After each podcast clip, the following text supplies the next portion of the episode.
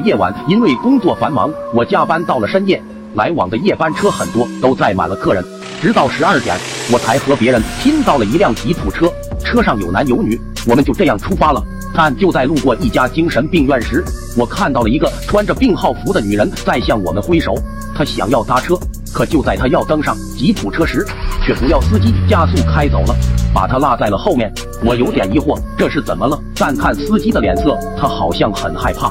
我更好奇了，就直接问他：“你为什么把那个女士甩了？”他颤抖着说：“不是人。”他又看了眼后视镜，好像看到了什么恐怖的东西，瞬间加快了行驶速度。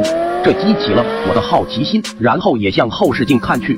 我看见那名女士以四肢着地的姿势，飞快地向前爬行着，追逐这辆车，速度快的我都看不清她的脸。那个收钱的人见到这个状况也害怕，黑司机开得再快一点，那个女人就要追上了。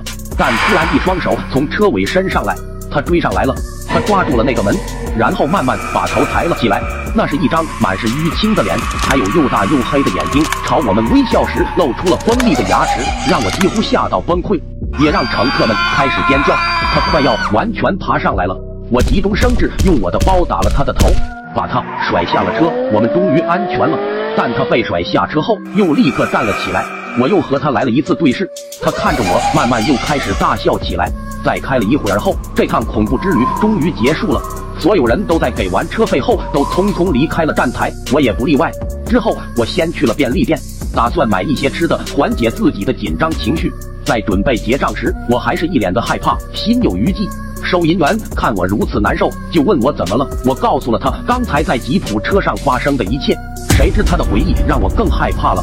他说：“我知道那个人，他得了癌症，慢慢的掉光了头发，他却一直在笑，后来就越来越不正常了。家里人没有办法，就把他送进了精神病院。有一次想要逃跑，结果刚跑出来就被一辆吉普车撞了。我吓了一跳，浑身都起了鸡皮疙瘩。我向那个收银员询问撞他的吉普车车牌号。”在他告诉我后，我就结账，走出了那家便利店，去寻找刚刚载我的那辆吉普车。